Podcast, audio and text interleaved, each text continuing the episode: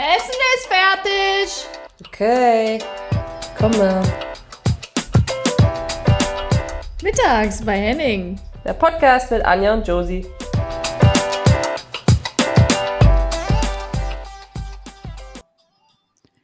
Herzlich willkommen mittags bei Henning. Josie. Du denkst auch, du bist mit so einer leicht erotischen Stimme hier besser am Start, ne? Ich dachte, das mhm. äh, mischt das hier alles noch so ein bisschen auf. Also, aber äh, Josie, hi, willkommen zurück. Anja, willkommen auch zurück. Du siehst fresh aus, muss ich dir mal ein Kompliment geben. Äh, danke. Ich war eben noch duschen. Du siehst auch noch aus, wie als wärst du gerade im Urlaub. Kann das sein? ja, da hast du einen schönen Triggerpunkt getroffen. Ähm, ich wollte eigentlich diese Woche Urlaub machen. Jetzt sind schon wieder Arbeitssachen reingeflogen und am Montag war Streik. Dein großes Thema, was du angekündigt hast vor zwei Wochen, wo du gesagt hast, ist das die neue Ära? Streik über Streik. Es gab den Jahrhundertstreik, der angefangen hat. Ähm, und deswegen konnte ich mal gerade nirgendwo hinfahren. Was mich dazu gebracht hat, übrigens, habe ich dir auch noch nicht erzählt, wandern zu gehen mit meiner Mama. Sechs Stunden. Ich habe mir Wanderschuhe gekauft oh. von dem Geld, was eigentlich mein Urlaubsgeld war, und war mit meiner Mama wandern. 3000 Euro. Ach, schön. Nein. nee, das jetzt nicht. Aber ähm, ja, aber es gibt, äh, man denkt, also du musst die ja einlaufen, ne? Du musst ja die Wanderschuhe einlaufen. Und äh, manche Leute denken halt, sie sind zu cool zum Einlaufen und können einfach loslaufen sechs Stunden und kommen dann mit Blasen nach Hause. Ja, die mhm. habe ich schon gehört, ja, die soll es geben. Ähm, und apropos mhm. nochmal zum Thema Streiken, Polizistinnen, PolizistInnen dürfen nicht streiken. Ähm, das war ja, ja, die Frage, die wir uns gestellt haben in der letzten Folge. Also das steht fest. Sorry mhm. für alle da draußen. Ja. Aber weil sie eine so und wir waren gar nicht so verkehrt, weil sie diese Loyalitätspflicht haben, diese Hoheitspflicht gegenüber dem Staat. Trotzdem finde ich, dass da irgendwie, da muss es noch andere Sachen geben, weil wenn du was schlecht läuft, musst du ja auch irgendwie sagen, hier läuft nicht gut. Ne? Über übrigens Lehrerinnen auch, also alle, die verbeamtet sind. Ähm, ja. Das ist einfach, äh, ja, das ist einfach so in unserem Land. Weiß ich noch nicht, ob ich das, ob ich das akzeptiere. Aber mal gucken. Ja, ja. Anja, ähm, sollen wir mal ein bisschen einläuten? Also ich habe ja letzt, die letzte Folge habe ich gesagt, ich hätte gerne, weil wir irgendwie, keine Ahnung, wie auf das Thema Selbstbewusstsein gekommen sind, habe ich gesagt, ich hätte gerne jemand drin, der äh, selbstbewusst ist. Und dann hast du mich gefragt, ja, aber was denn so am besten? Habe ich gesagt, so jemand, der es nicht war und am besten jetzt selbstbewusst hm. ist. Und ich weiß nicht, wie es dazu kam, aber irgendwann habe ich dir einfach ähm, eine, eine Kandidatin geschickt und habe gesagt, so hier, guck mal, ich habe ein Thema, irgendwie ist mir das in den Kopf gekommen und sag mal, wäre das eigentlich nicht was? Und dann hast du gesagt, ja. Und deswegen sitzen wir jetzt hier und haben was für ein Thema? ein sehr sensibles Thema, glaube ich. Ja, glaube ich auch. Aber ein sehr schönes. Und wichtig, ja, auf jeden Fall. Vor allen Dingen, dass wir drüber sprechen. Es, heute geht es um Essstörungen. Aber vielleicht genau im Detail können wir ja später noch reingehen. Ähm, Genau, und ich war sehr begeistert, Josie, von dir, weil du mir ähm, einen ganz langen Text geschrieben hast und dich schon im Vorfeld, glaube ich, so viel mit dem Thema auseinandergesetzt hast, wie bei keiner Folge von uns. Und jetzt ist es schon die 59. Also ähm, man hat gemerkt, du hast, du hast Urlaub gerade. Ja. ja, das, das ist wahrscheinlich der Grund. Wobei ich auch sage, ähm, ich es gibt, wenn du so sensible Themen hast, ich kann mich noch erinnern an die eine Folge, wo es um sexuellen Missbrauch ging, weißt du, wo ich auch, ich glaube, wir haben uns beide wirklich eine Woche, zwei vorbereitet und das ist ja Zeit intensiv, aber du lernst halt so viel selber und du hast immer noch, du musst, ich muss jetzt genauso hier reingehen und sagen, ich habe immer noch keine Ahnung, weil das ja so oberflächlich ist und genau deswegen haben wir oder habe ich auch überlegt, jemanden einfach dazu zu nehmen, wo wo du einen Erfahrungswert hast. Das heißt, selbst da können wir nicht sagen, stimmt, stimmt nicht, ist falsch, ist richtig, sondern das ist halt einfach die Wahrheit von dem Menschen, den wir gleich kennenlernen, weil das einfach alles einzigartige Geschichten sind. Alle. Und, ähm, und deswegen habe ich irgendwie das, dieses, diesen Druck gehabt oder dieses Gefühl auch oder diesen Willen so zu sagen, so, okay, ich will mich irgendwie reinlesen. Ne? Und dann habe ich Anja ungefähr eine Liste geschickt bis sonst wohin und habe gesagt, hier, ich habe dich übrigens, äh, habe mich mal ein bisschen vorbereitet, hier, bitteschön. So, so eine Liste hast du noch nie von mir bekommen. Nee, das stimmt, das stimmt. Aber ist ja gut. Ja, mal gucken, ob sie hilft. Vielleicht ist es nämlich auch einfach viel zu viel und ähm, ja. Äh, ich leite einfach mal über, weil ich glaube, jetzt fangen wir mal an zu schnacken. Ähm, und zwar kenne ich Rike, die ihr gleich kennenlernen werdet, äh, über eine Freundin.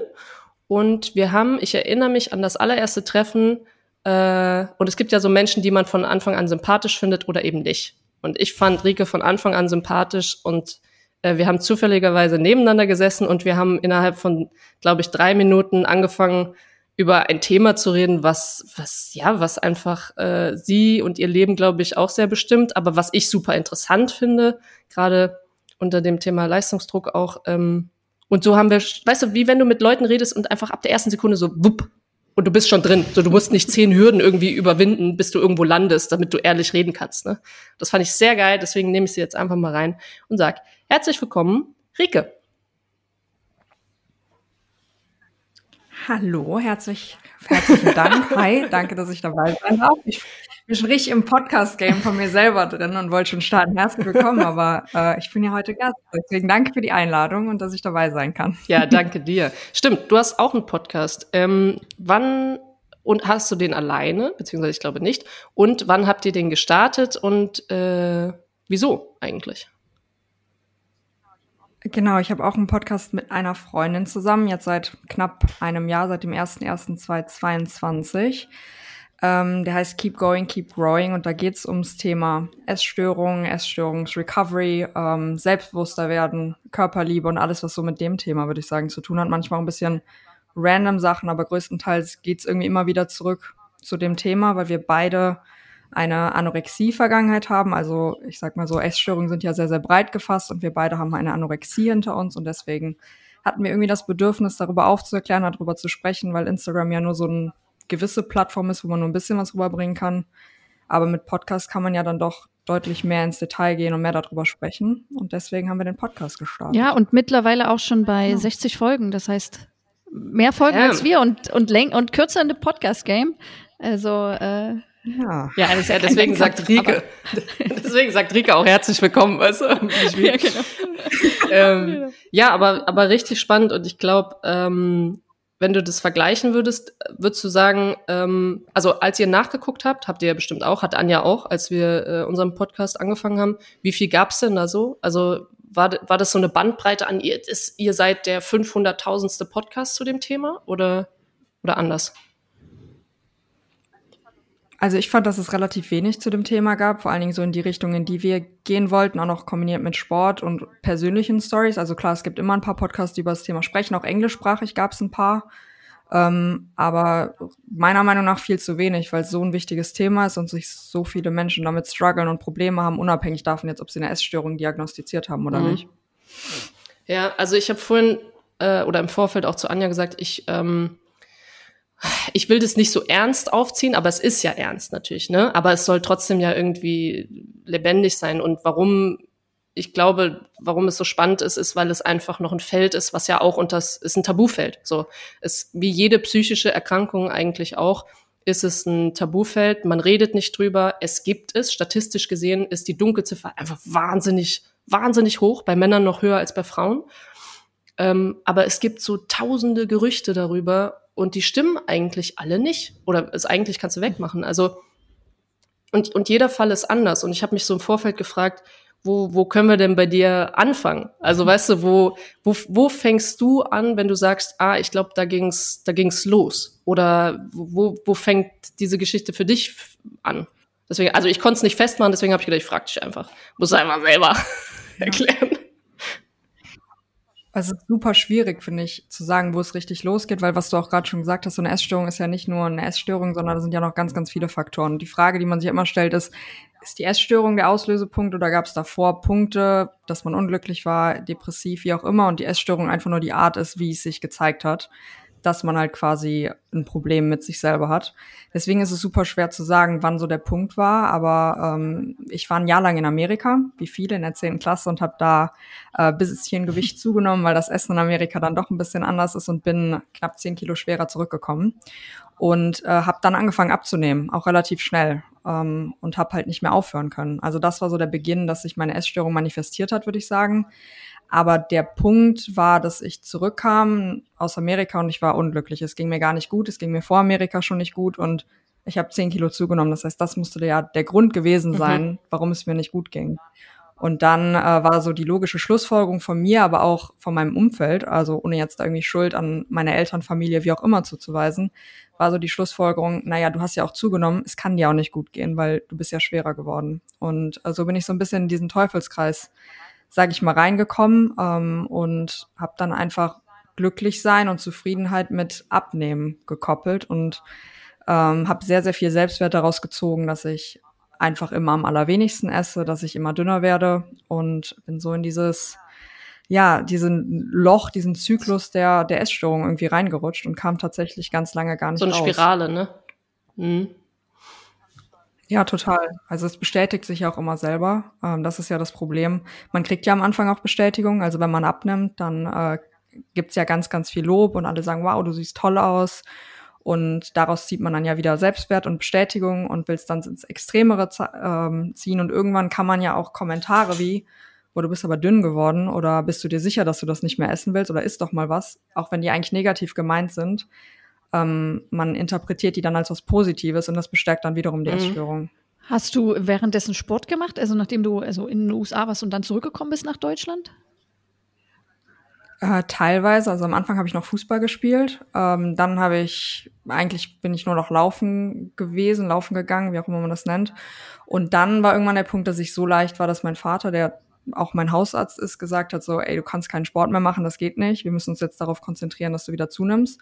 Und das ist mir tatsächlich erstaunlicherweise relativ leicht gefallen, weil es für mich immer leichter war, Nein zu sagen, ähm, als Ja zu sagen. Das heißt, was abzulehnen und zu sagen, nee, ich mach das jetzt nicht, hat erstaunlicherweise gut geklappt, aber ich habe es dann halt kompensiert mit noch weniger Essen. Also das heißt, du konntest Nein, also übrigens, ich glaube, es gibt ganz viele, die sind genau das Gegenteil. Also ich glaube, du bist genau. da eher die, ja. äh, das ist, glaube genau. ich, weniger vertreten, dass du eher Nein sagst.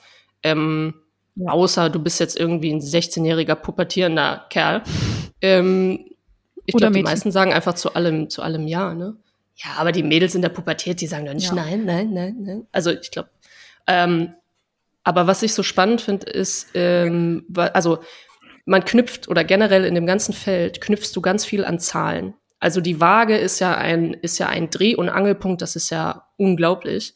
Ähm, und der, der BMI. Und ich glaube jetzt für alle, die das noch nicht gehört haben, der BMI ist ja eigentlich so der, ähm, das Maß, der, der Index für, ähm, du kriegst auch, ist auch in der Diagnose auch festgeschrieben. Ähm, und es gibt so einen Durchschnittswert, der gesund ist, dann gibt's was, wo du Übergewicht hast und dann gibt's was, wo du Untergewicht hast. Zum Beispiel ist 14 ein Wert, der als lebensbedrohlich angegeben wird. 17 ist, glaube ich, ein Wert, der so, also korrigier mich, wenn du es besser weißt, jetzt, das ist so das, was in meinem Kopf ist, aber 17 ist so, äh, da fängt schon, da, da hast du schon, bist du in diesem unteren Bereich und da fängt auch eine, da, dann hast du eine Anorexie.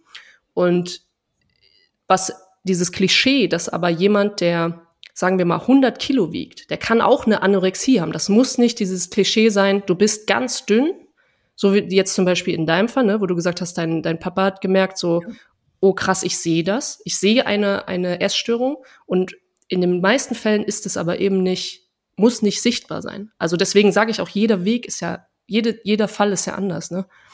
Ähm, aber weißt du deinen dein BMI-Wert noch oder ist das was, womit du auch jetzt noch rechnest, was du, was so für dich auch dazugehört zum, zum Alltag?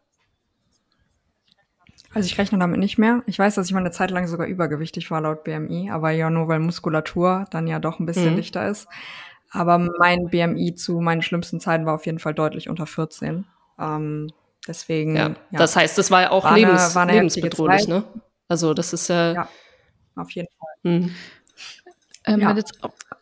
Das war ja auch so einer der Gründe, warum ich dann in die Klinik gegangen bin oder gehen musste, gehen, gehen durfte, wie auch immer, weil äh, ja, es zu Hause halt nicht mehr ging und die Gefahr, die meine Eltern halt da gesehen haben, beide als Ärzte, einfach zu groß war. Das ist ja auch so krass, dass deine, das ist so krass, weil deine Eltern sind ja beide, also Arzt und Ärztin, die, die äh, ja, wo, weiß man gar nicht, ob das gut oder schlecht ist jetzt. ne? Also, und wie du auch gesagt hast, das ist ja ähm, in den oder in vielen Fällen äh, ist es eben, es geht vorher noch eine, eine andere psychische Erkrankung. Oder du, du bist über durch was anderes, kommst du dann dahin und dann ist eben die Anorexie nicht der äh, das eigentliche, die Ursache sozusagen, sondern du musst noch weiter zurückgehen und noch weiter zurückgehen. Ähm, wo war denn der Punkt, wo du gesagt hast, weil du hast schon angesprochen, du bist dann in der Klinik.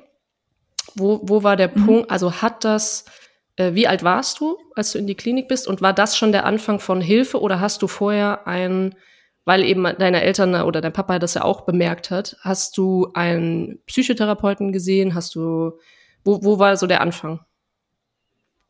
Ja, also ich glaube, der Anfang war kurz nach dem Abitur, also da war ich gerade 18, da bin ich ausgezogen, um anzufangen, Medizin zu studieren. Und äh, da war so ein bisschen der Kompromiss, den, mein, den ich mit meinen Eltern eingegangen bin, dass ich mir dann auch Hilfe suche, äh, weil ich ja auf einmal allein gewohnt habe. Und da habe ich angefangen, zu einer Therapeutin zu gehen. Ähm, das war dann knapp so von September bis, ich würde sagen, April, März ungefähr oder Februar 2016 September bis Februar 2017, also ist schon ein bisschen her.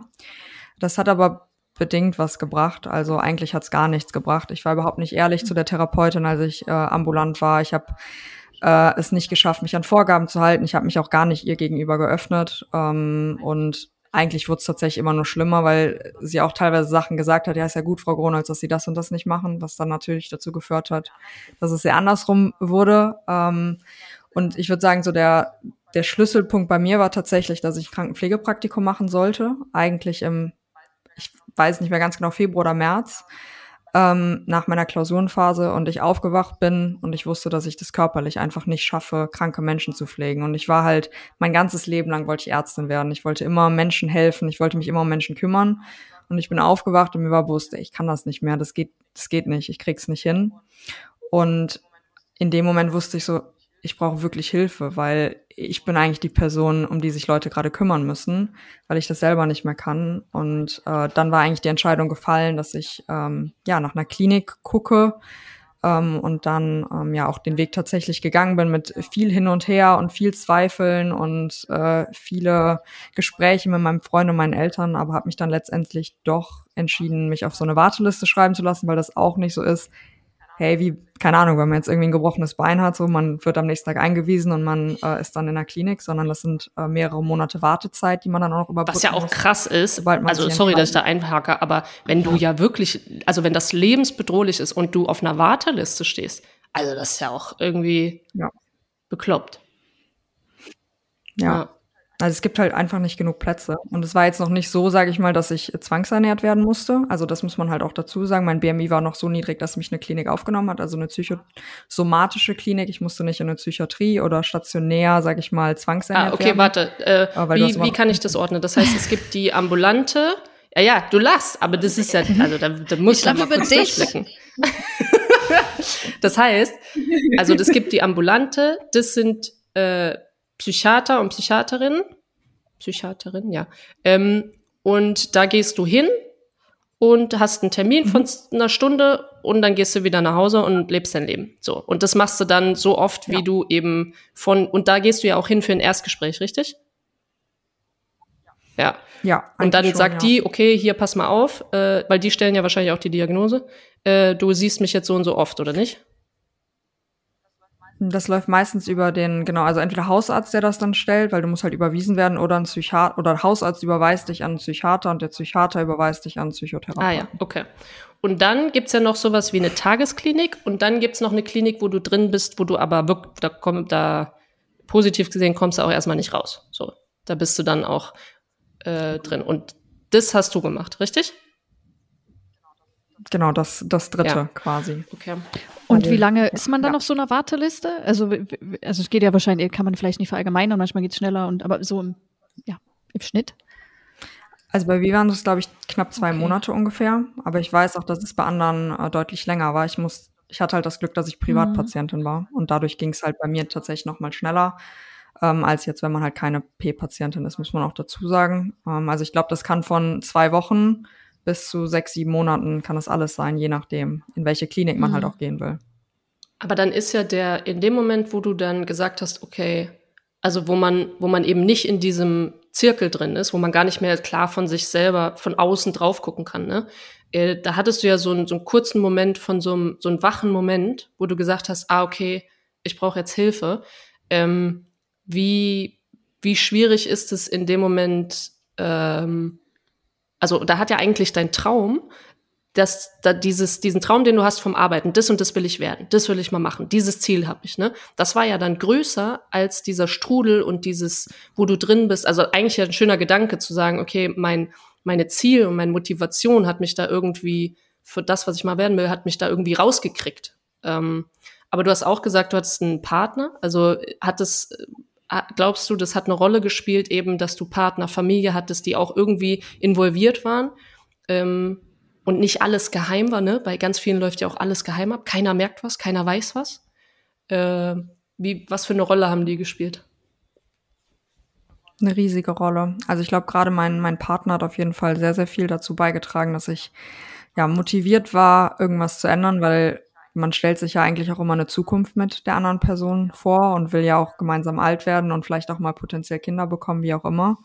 Und das war, also ich habe es am Anfang, würde ich sagen, mehr für meinen Freund und für meine Familie gemacht als für mich, mhm.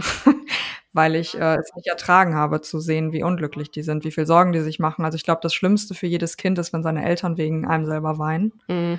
Und ich erinnere mich an sehr, sehr viele Abendessen, wo ich ähm, da saß, ich selber geweint habe, weil ich nicht essen wollte und meine Mutter weinend mir gegenüber saß und mir zehnmal gesagt hat, du stirbst, mhm. iss was, iss was, du musst was essen. Und äh, ich glaube, das ist so die schlimmste Vorstellung, die man einfach haben kann, was dann irgendwie auch eine Motivation für mich war, dass ich nicht mehr will, dass meine Eltern halt leiden, was eigentlich nicht ein richtiger Punkt ist, um gesund mhm. zu werden, aber es war halt die größte Motivation an der Stelle, die ich hatte. Ja, ist so ein bisschen zum Glück geschummelt, ne? So, da hast du dann, ist auch nicht gesund, musst ja. du dann in den nächsten, ja, weiß ich nicht, Jahren, Monaten, Jahren, musst du irgendwie auf den, irgendwann muss ja Klick machen, dass du das für dich machst, ne? Kam das dann in der Therapie? Ja. Oder okay. wo, wo kam das? Ja, ja, voll. Also es kam in der Therapie und es kam mit dem Zunehmen tatsächlich.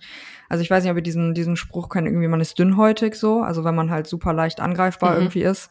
Und das ist halt total der Fall, wenn man einfach so dünn ist. Man hat halt überhaupt keine kognitiven Kapazitäten mehr, um irgendwie mit sich selber sich auseinanderzusetzen oder ähm, sich Gedanken zu machen. Man ist halt super leicht angreifbar, man weint super leicht, man ist super leicht, super leicht reizbar.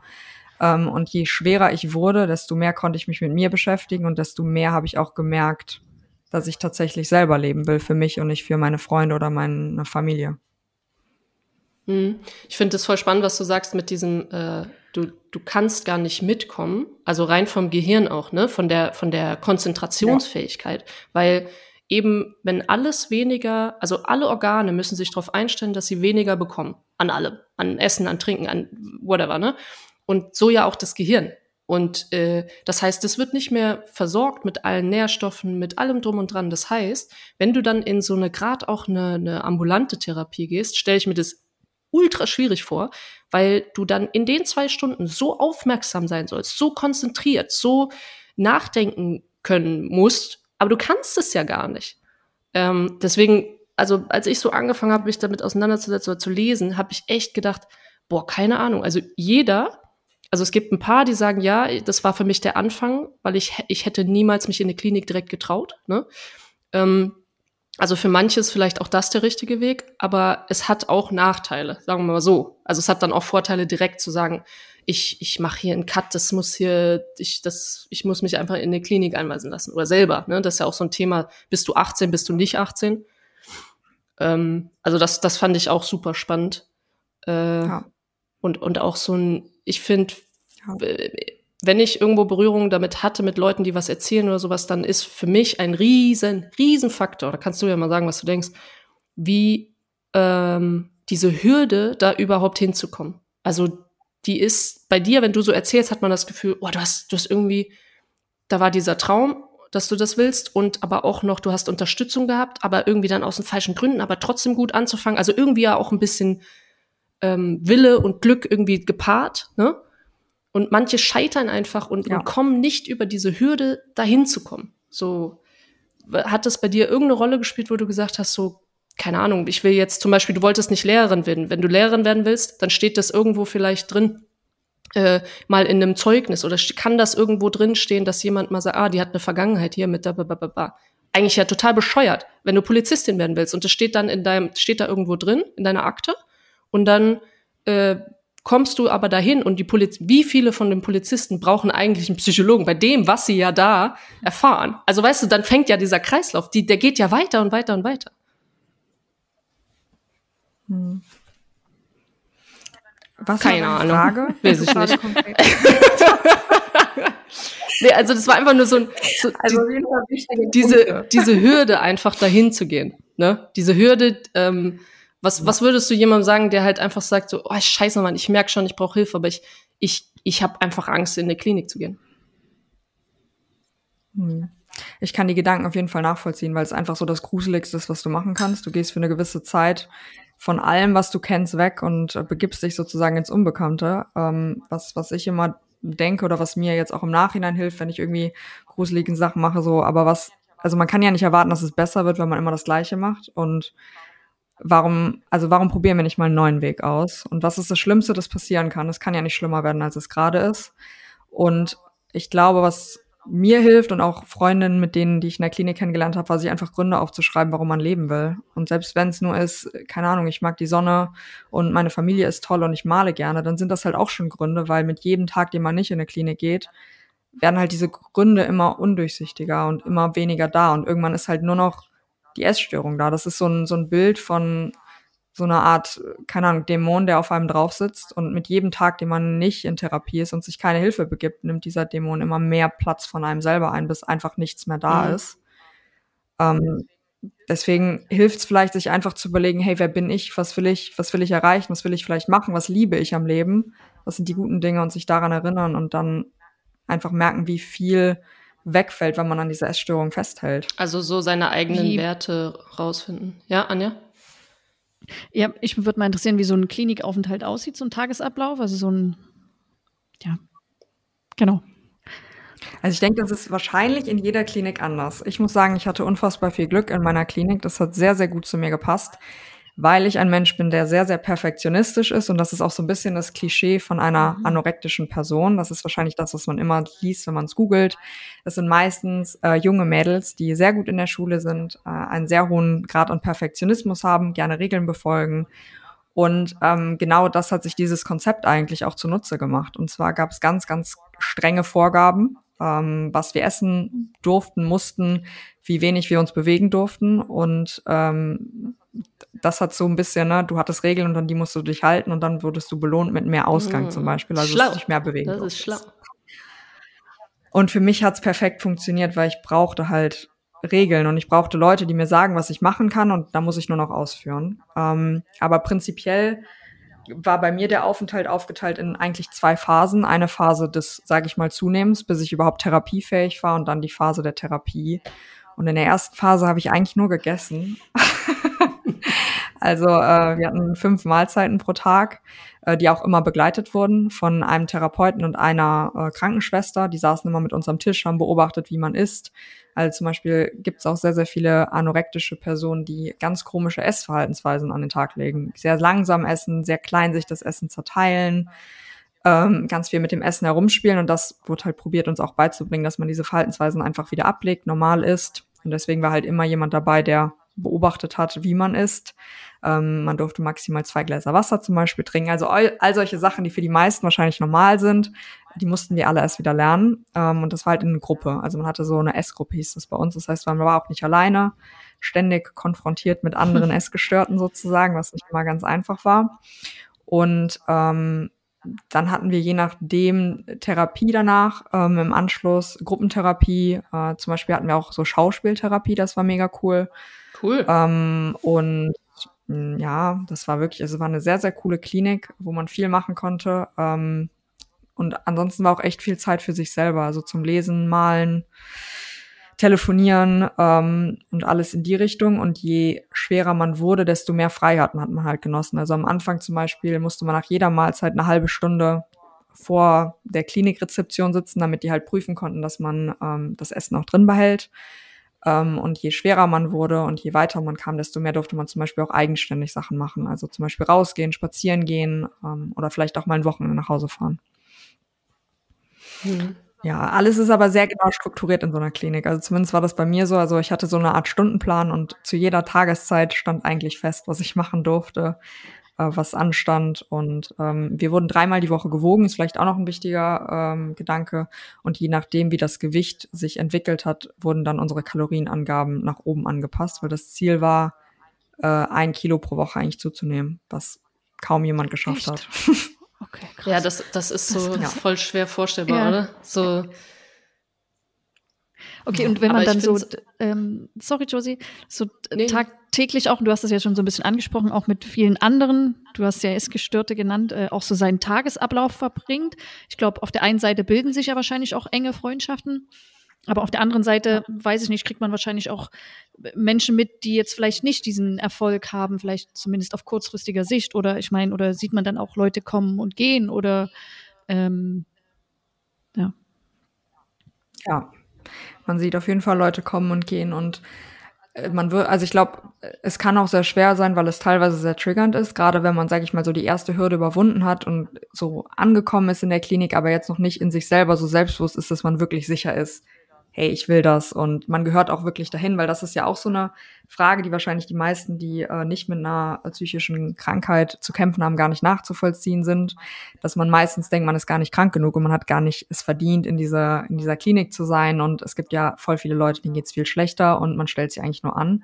Und wenn dann neue PatientInnen kommen, die viel, viel leichter sind als man selber oder viel, ich sage jetzt mal in Anführungszeichen, essgestörter sind, dann kann das halt auch dazu führen, dass man darin bestärkt ist äh, und sich denkt, ja, ich habe auch eigentlich gar kein Recht hier zu sein, ich stelle mich nur total an, was es halt auch echt schwer macht, dann äh, teilweise ehrlich mit sich selber zu bleiben irgendwie. Hm, Das habe ich auch gelesen. Und eigentlich der, äh, der Rat von einer, ähm, von einem oh, Psychiater, glaube ich, der, der gesagt hat, naja, aber das kann ja immer noch jemand ähm, prüfen, der, der halt ein Profi, der kann das prüfen. Also selbst wenn du sagst, ich habe das Gefühl, ich bin irgendwie nicht krank genug oder das steht mir nicht zu oder ähm, bin ich irgendwie ja, das, das ist ja, ach, stell, so wie du gesagt hast, ne, ich stelle mich ja jetzt irgendwie an hier so. Das muss man ja schon irgendwie alleine hinkriegen oder wie auch immer. Das kann, der, der richtige Weg ist dann aber einfach zu einem Profi zu gehen, zu sagen so, hey, du stellst die Diagnose und, ähm, und dann krieg ich halt die Wahrheit so ins Gesicht. Und wenn der sagt, ey, ganz ehrlich, das kriegt, das, du bist gerade einfach irgendwie in, also einfach in Anführungszeichen in einer, in einer leichten Depression oder das kommt woanders her, ja, ähm, dann ist es eine andere Diagnose. Aber dann gehst du ja mit irgendwas nach Hause und äh, dass, dass man das irgendwie de den Profis überlässt, auf jeden Fall. Und wozu ich auch noch was sagen wollte, ist, du hast gesagt, dieses, man, man denkt erstmal an wirklich 16-jährige Mädels, die sehr dünn sind, ähm, die vielleicht sich auch durch Social Media ir irgendwelche Vorbilder nehmen, die einfach nicht realistisch sind. Ne?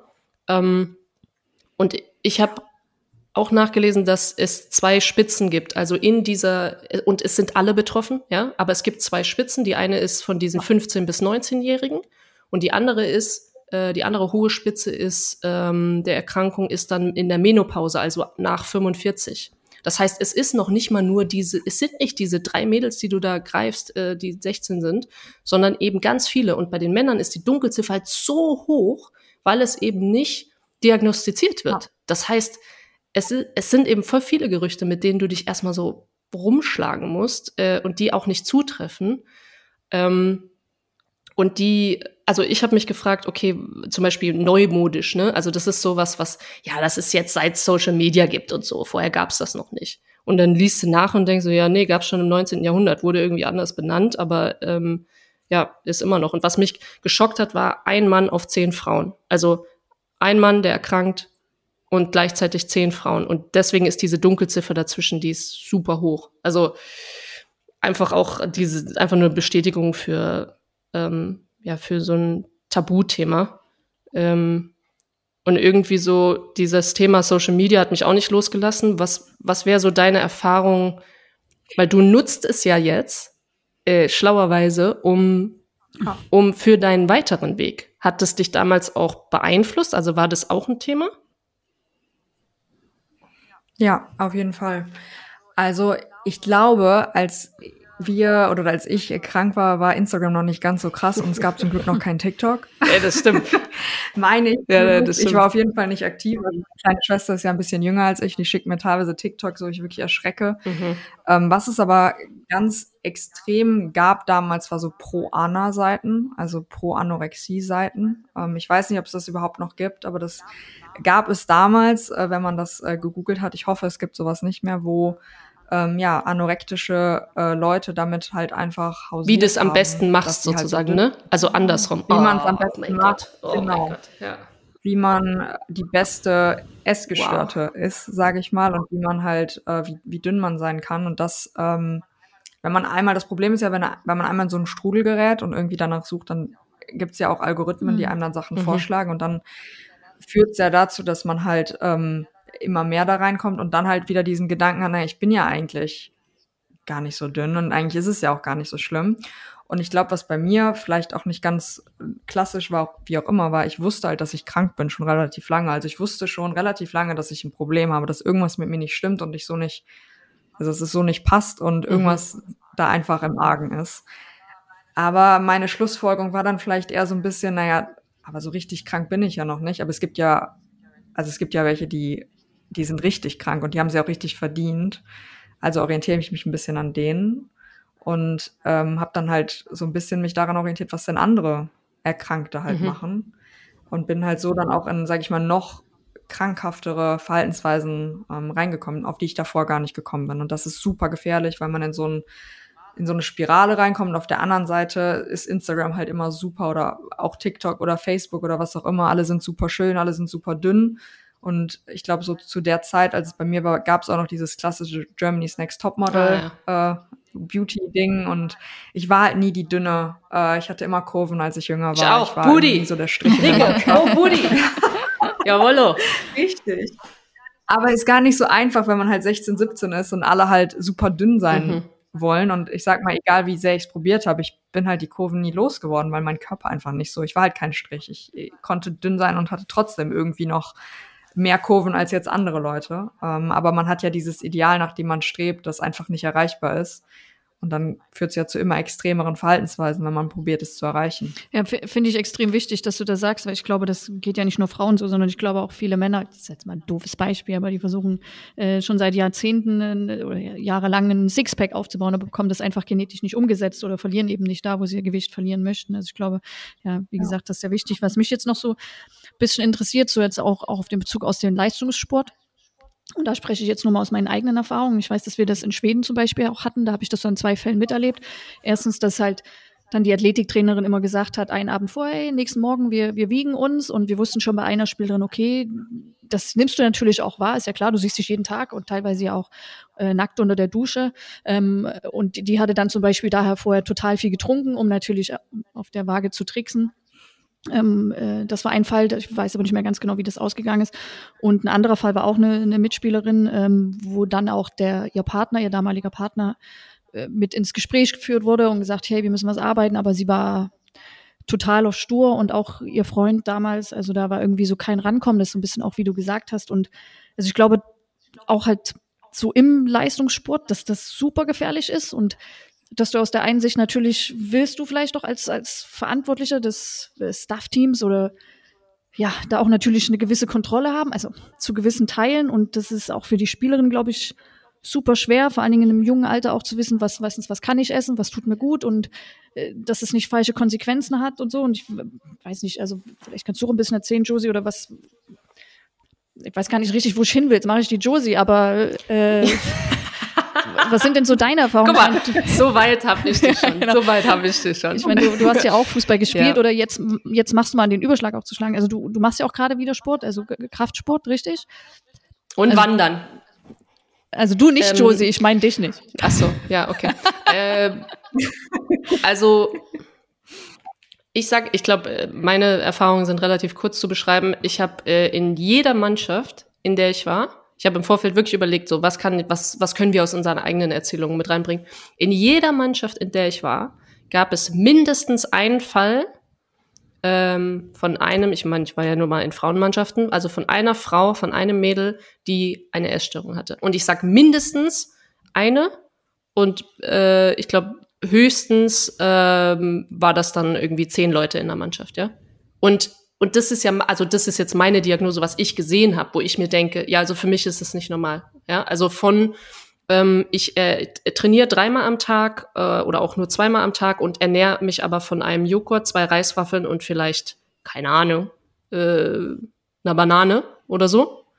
Ähm, bis hin zu ähm, jemand, der sehr, sehr, so wie Rike das auch gesagt hat, einfach Kurven hat und, und einfach ein bisschen stämmiger ist und einfach ähm, Muskel dauerhaft Muskelprobleme kriegt, weil er einfach die Nährstoffe, der Körper die Nährstoffe nicht kriegt, aber du siehst es nicht, dass derjenige, der ist ja nicht dünn, ne? Also ich ohne Scheiß und es hat immer angefangen mit dieser mit dieser Waage.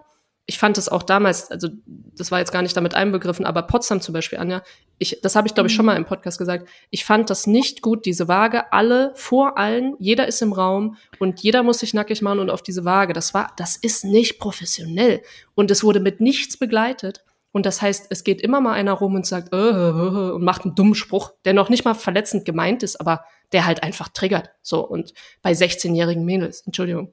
Also, und ich weiß, manche Sachen sind ja viel professioneller geworden und auch die Aufklärung mit Ernährung und, ne, äh, wir hatten ja auch ein paar Sachen vom Olympiastützpunkt, aber für mich ist es, diese Gefahr ist einfach natürlich so hoch im Leistungssport, weil, und nicht nur wegen der Waage, sondern weil es psychisch nicht psychisch wird, langsam fangen wir an aufzuklären. Aber für mich fängt alles mit, mit dem Kopf an und mit äh, Gefühlen. Und das war zum Beispiel ein Punkt.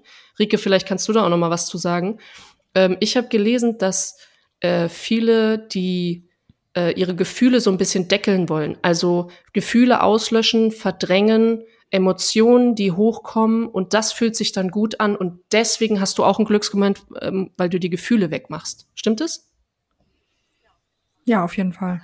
Also es ist eigentlich so eine Art von, Co von einem Coping-Mechanismus, ähm, zu hungern und dieses Gefühl zu haben. Oder halt, im Endeffekt ist es ja mehr als nur hungern. Es ist ja wirklich dieses, man kann halt Nein sagen zu was. Das, äh, was du eben ganz am Anfang schon mal gesagt hast, die meisten Mädchen sagen ja oder Frauen sagen zu allem immer gerne Ja und Arm und machen einfach alles und haben so ein bisschen das Gefühl von Kontrollverlust, mhm. weil äh, man traut sich nicht Nein zu sagen, man macht einfach all das, was alle anderen sagen.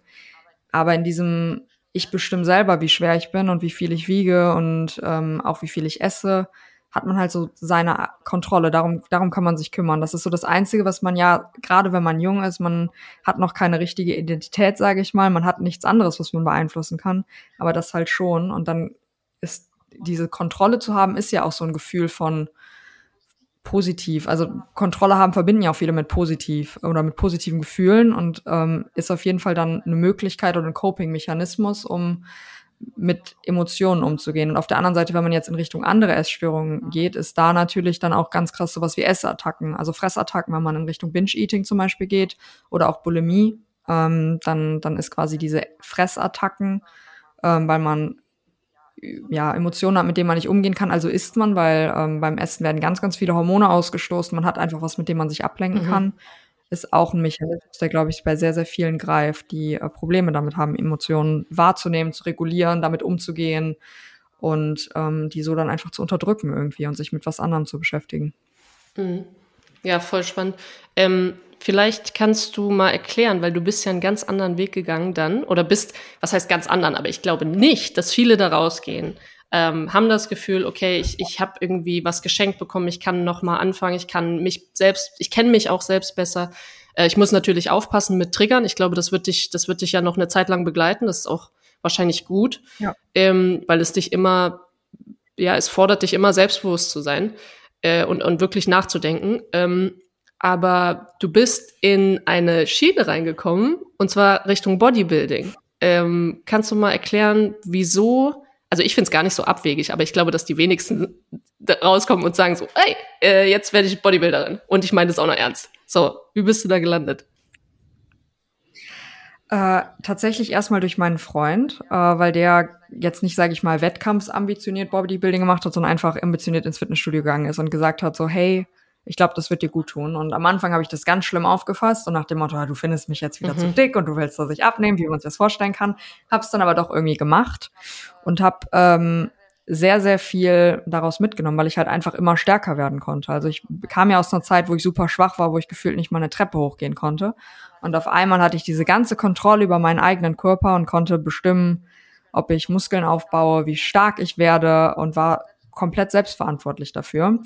Und äh, habe dann erstmal ganz normal angefangen zu trainieren, aber so wie ich halt bin, bin ich halt sehr perfektionistisch und bin dann halt in diese Bodybuilding-Bubble irgendwie reingerutscht eigentlich, über Instagram natürlich dann auch.